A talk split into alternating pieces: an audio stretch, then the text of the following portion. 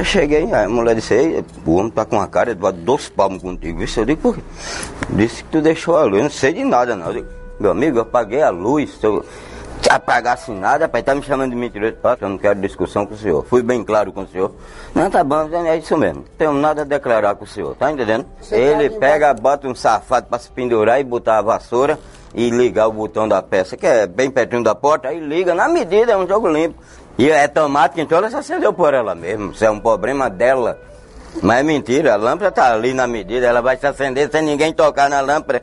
De pé próximo, porque se o senhor estava comigo e viu apagando a luz de dentro e a de fora, e o homem dizer que eu deixei a luz, ou seja, sexta, sábado e domingo, três dias, três noites virando, aí é muita falta de respeito com o próximo, não é isso?